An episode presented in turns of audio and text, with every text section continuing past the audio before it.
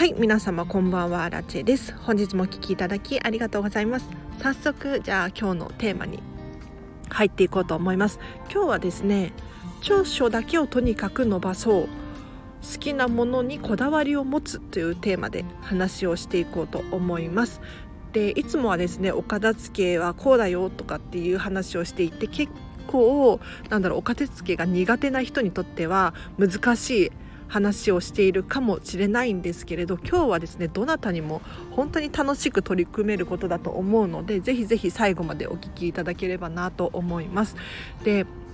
皆さん好きなことだったりとか夢中になれることって何か一つでもあると思うんですね。例えば幼少期の頃はこれが好きだったとか今はこれが趣味だとかテレビは何を見てる時が楽しいとかこういうのがですね絶対に何か一つあるはずなんですね。でここでポイントなのはそれについて要するに自分が好きなことだったり好きなものについてとことんこだわりを持つっていうことがポイントになってくると思います。で私の場合はですね結構ゲームとか好きなので、まあ、子供の頃からゲームとかをずっとやっていたんですね。ただこの時私は何を思ってゲームをしていたかっていうとですね結構周りの友達とかは例えばゲームは1時間までとか時間が決められていたりとか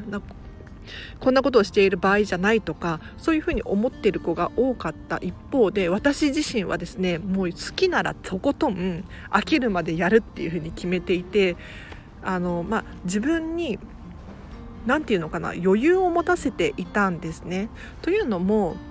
ゲームもですね好きじゃないとできないんですよ。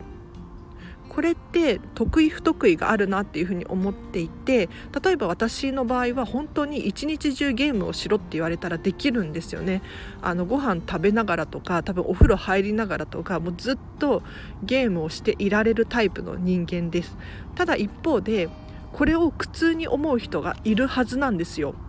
はい。なのでですねもしご自身が好きなこと好きなものがある場合はとことんこだわってみるっていうのは非常にいいなっていうふうに思います。で何でもいいです例えば本を読むのが好きっていうのもそうですし、まあ、仕事するのが好きとかどっか旅行に行くのが好きっていうのもそうですし例えばお洋服を買う時もそうなんですけれど何か欲しいものがあるカバンだったりアクセサリーだったりとかも欲しいものがある場合になんか人ってこう自分に制限をかけてしまったりしませんか？例えば予算はいくらだからこの範囲でお金を使うとか時間がこれしか用意できないからここの範囲でやるとかそういうふうに思ってしまうことが結構あるなっていうふうに思うんです。ただこの制限をですねこと好きなものに対しては取っ払ってもらいたいんですよ。はい。もう本当にとことんこだわりを持つっていうのは大事ですね例えば何かお洋服を買う時に予算が足りないから買わないっていう選択をするのではなくって本当に本当に好きなのであればそれだけいいものを買ってみるで買った先に何か自分が思うことがあったり気づくことがあったりするので是非一度手に取ってもらいたいんですね。でここで一番やってほしくないのは妥協してあの予算内に収めてしまうっていうことなんですよでもちろんあの生活があるので生活ができる範囲でやってほしいんですけれど何がいいのかっていうとあの自分が好きなこととそうじゃないことを明確にすることができるっていうふうに私は思います。で好きなことに時間だったりお金をとことんつぎ込むことによってってそうじゃないもの要するになんとなくテレビを見てしまったりとかなんとなく買っているものなんとなく食べているものだったりとかこういうものが明らかに差が出てくるんですよね。で自分は本当はこういうものが買いたかったんだっていうのが分かってきてでそれを買ったことによってなんとなく買ってしまっているものがお金がなくて買えなくなったり時間がなくてできなくなったりするんですよ。なので自分がですね本当に好きだっていうふうに思っていることがあるのであればみんなはこうだとか普通はこうだとかっていうふうに考えをするのではなくってとことんもう何て言うのかなトップを目指すじゃないけれど一番いいものを使ってみる買ってみるやってみるっていうのがおすすめです。でこれは本当に皆さん楽しく取り組むことができることだと思うのでぜひ挑戦してみていただきたいなと思います。でこれお片付けに非常に関係していてですねやはりその人ってなんとなく持っているものが多いなっていうふうに思います。でハサミとか消耗品だったりとかっていうのは機能があればいいわけじゃないですか。紙が切れればいいとかペンでも書ければいいっていうふうに思いがちなんですねただこの一つ一つにこだわりを持つとですねあのなんとなく持っているものっていうのが減ってくるんですよでなんとなく持っているものが減ってくるとあ自分ってこれが本当に好きなんだなっていうのが明確になってきてここが明確になってくると今後自分がどういう人生を歩みたいのかっていうのをこう客観的に捉えることができるんですね。こう周りを見渡した時に自分ってこういうものが好きだったんだっていうのを把握することによって例えばそうだなカジュアルなお洋服が好きな人だったらどういう行動をするだろうかとかフォーマルなお洋服が好きだったらどういう行動をするだろうかっていうのを客観的になんとなく捉えることができるのでご自身が持っているものによって行動を理解することができるんですよね。なので次私自身が何をしたいのかだったりとかどういう仕事がしたいのかどういう、うん、交友関係を築きたいのかっていうのが明確になってくると思うので是非好きなものがあるのであればとことんこだわってみる。なんとなく制限をつけてしまいがちなんですけれどそうではなくってとことんもうなんだろうなラインを超えて選んでみるっていうのが非常におすすめなので是非やってみてください。はいということで今日はここまでにします。で今日の合わせて聞きたいなんですけれどこれに合わせてですねお片付けが楽しくなる唯一の方法というテーマで話している回があるのでぜひ気になる方いらっしゃったらチェックしてみてください。でこれお片付けって楽しいんですよね。で私はすごく楽しいんですよ。ただ去年私はこんまりメソッドによってお片付けを終えてからがすごくお片付けが楽しくなったんですね。じゃあそれまではどうだったかっていうとそんなにお片付けっていうのは楽しくないし興味もなかったんですね。じゃあどうしてお片付けが楽しくなったのかっていうとやはり自分が好きなもの今日の話につながってくるんですけれど例えば新しく買ったお洋服だったらちょっと丁寧に扱いたくなるじゃないですかアイロンをかけるとか綺麗に畳むとかなんだろうちょっとでも汚れないように意識するとか大切にしますよね。一方でなんとなく持っているものって結構汚しても OK っていうふうに決めちゃってるものだとなんとなく扱いが雑になったりとかしていくんですよ。なのでお片付けを終えて自分の身の回りのものを全部なんだろう買ったばかりのような好きなもので溢れてくるとお片付けが楽しくなってくるんです。うん、もうめでたくなる。本当に愛おしいって思うバカみたいですね。親バカみたいな感じなんですけれど本当に楽しくなってくるのでぜひ気になる方いらっしゃったらこちらリンク貼っておきます。チェックしてみてください。でお知らせがあります。レターを募集しております。このチャンネルではですね私アラチェにご意見ご感想だったりご質問何でも結構です。ご気軽に送ってください。例えばそうですね。ミニマリストについてだったりとかこんまりメソッドについても OK ですし私のもうなんだろうたわいもない雑談からの質問でもいいので ぜひぜひお気軽に送ってください。で合わせてアンケートを募集しております。このチャンネルを聞いた方にですね、えーと、私に伝えたいメッセージがあるっていうことだったりとかなんだろう。今後話してほしいテーマのリクエストだったりとかを募集しておりますので是非お気軽に送ってください。でノートでブログを書いておりますこちらはですねこのチャンネルで喋っている内容を文字に起こしたものですパパッと読みたいよっていう方だったりとか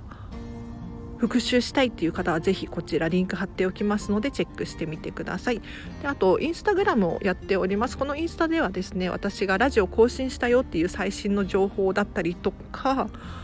私の私生活が見えるようになっているのでこの方にお片付けが習いたいなんていうふうに思ってもらえればいいなと思ってやっております。でゆくゆくはですね正式な片付けコンサルタントになれればお片付けのコンサルのお仕事の募集だったりとかもこちらでしようと思っていますのでぜひぜひチェックしてみてください。でお客様のですねえっ、ー、と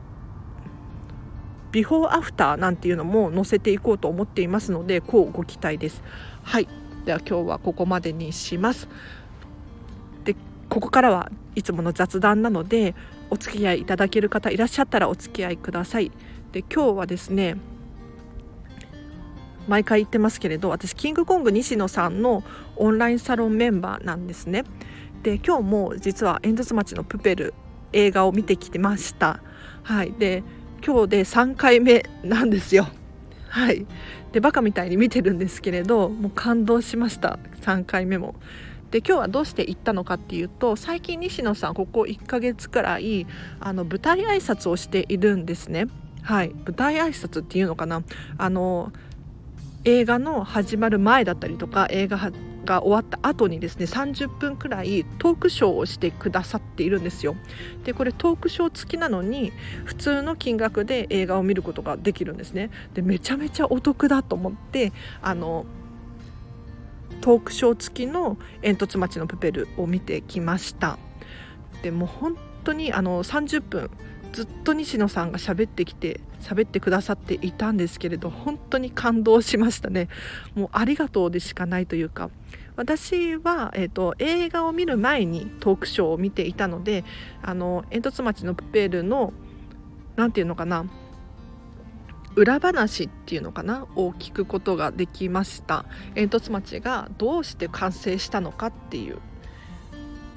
プペルがどうして、えーと、どうして書こうと思ったのかっていう感じのところを聞くことができました。はい、でこれ舞台挨拶が、えーと、映画公開後だとまた違った内容が聞けるらしいのでちょっとまた見に行こうかななんて思っちゃったりもしてるんですけれどあの何が良かったかっていうとさすがだなっていうふうに思いました。さすが芸人さんであのプロだなっていうふうに思えたんですよね。というのもあの私このラジオを30分しゃべるのって結構辛いんですよね、うん、何を話そうかなとかどういうふうに言ったら伝わるかなとか常に頭をぐるぐるぐるぐるさせて喋っているんですけれど西野さんの場合はもう本当にそうじゃないもうねさすがにプロでこういうふうに言ったら笑いが取れるだろうとか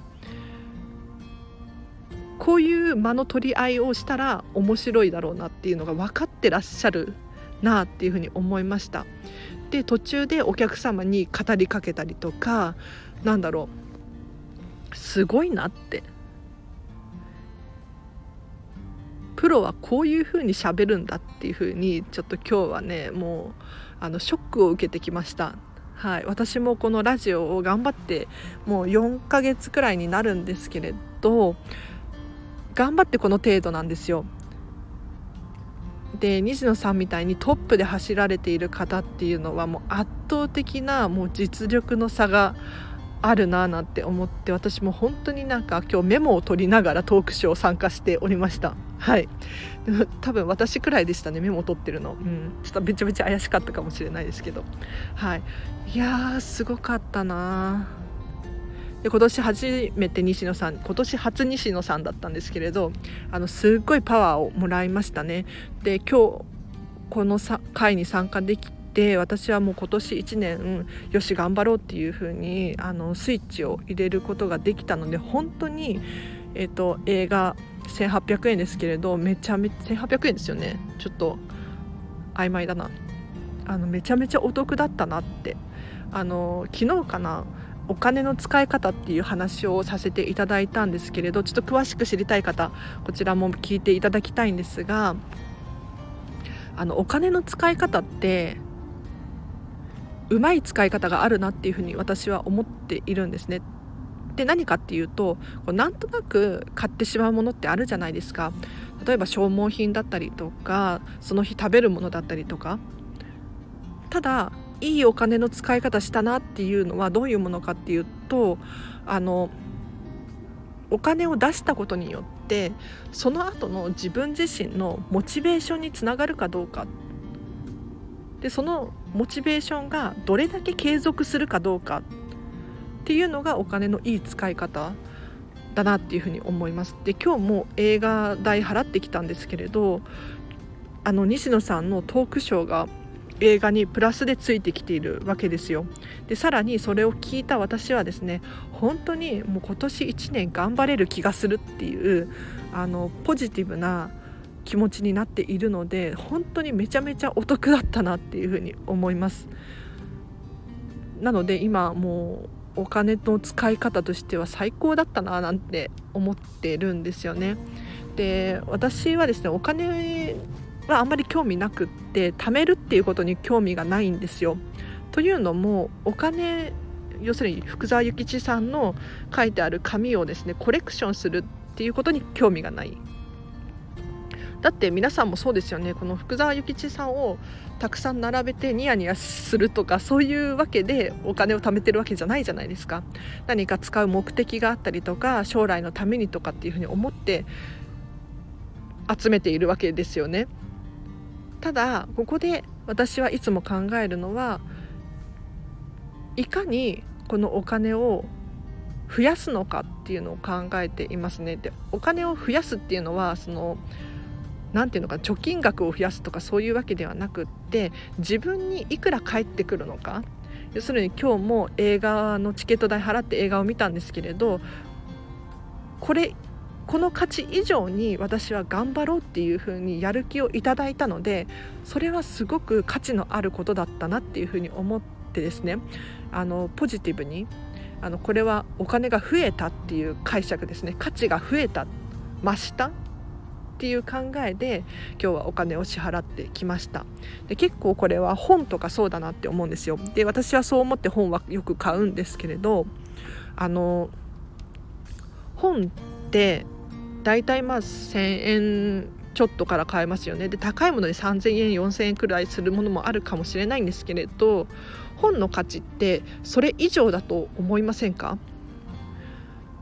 例えばこんまりさんが書いている「片付けの魔法」の本がありますよね。あの本にしてもあの本が例えば1冊しか売れなかったら赤字なわけですよ。ただたくさん売れるから本ってその価格で設定することができるんですよね。なのでそう考えた時に本の価値っていうのはすごく高いものだなっていうふうに思うんです。要するに著者の方がどうしても伝えたいメッセージがある。でそれってその人の経験値経験談を話しているのでめちゃめちゃ価値が高いものなんですよ。でそれこそなんだろうな昔の人の作品だったりとか今は死んじゃってる人の作品なんだろうシェイクスピアだったりとか ウォルト・ディズニーだったりとかこういった人たちの作品っていうのはめちゃめちゃ価値があるって私は思っていてというのもあの今ウォルト・ディズニーが生きていたとしてもウォルト・ディズニーに直接話を伺うこと伺うチャンスってないじゃないですかゼロじゃないですか。で死んだし今いないですけれどあのウォルト・ディズニーの作品とかは見ることができるわけじゃないですか要するにウォルトが伝えたいメッセージを1対1でこう受け取ることができるわけですよね。これってめちゃめちゃ価値があるなっていうふに私は思うんです。なのであの価値があるものを買うっていうのは非常にね大切だなっていうふうに私は最近思っております。はいでもうちょっと喋ってもいいですか？今日のアウトプットをさせてください。でで私はですね見習いこんまり流片付けコンサルタントなんですよ。要するにこんまりさんが作ったこんまりメソッドを世に伝えていこうっていうふうに思っているんですね。ただやはりここでも思うのはこんまりさんが作ったこんまりメソッドを世の中に広めるっということは私は頑張って活動しているんだけれどこんまりさんがよりすごいねっていう風になっていく世界を応援しているわけなんですよ。わかります？で私はこんまりさん大好きなので OK なんですけれどこれを理解しているのかしていないのかっていうのでは全然違ってくるんですよね。なので私がこうやってこんまりさんのこんまりメソッドをこのチャンネルでも伝えてますけどこれをやればやるほどこんまりさんが強くなるというかすごくなるというか はいで私はこんまりさん応援してるのでここはクリアしているんですけれどただそうじゃないっていうふうに思う方がいらっしゃったらやはりねこのレールを変えなきゃいけないんだなっていうのを今日は西野さんの話を聞いていてすごく感じました。うんいやすっごい学びでしたねあの30分であそこだけ面白おかしくこれだけぎゅうぎゅうに情報を詰め込むことができるんだって思って西野さんすごいよね。じゃあ雑談はここまでにさせてください。今日話したことが少しでも皆さんの役に立つといいなと思って喋らせていただきました。ありがとうございます。えっとこのチャンネルではですね見習いこんまり流片付けコンサルタントである私がもっと片付けがしたくなるそんな理由や効果メリットについて話をしているチャンネルでございます。もし気になる方いらっしゃいましたら毎日更新しておりますのでぜひフォローしていただいてまた明日もお会いできるととっても嬉しいです。では皆様お疲れ様でした。もしかしたら明日からお仕事っていう方多いんじゃないかな。私も明日から仕事が始まります。はい。一緒にお仕事頑張りましょう。では明日もハッピーな一日を一緒に過ごしましょう。あらでした。バイバイ。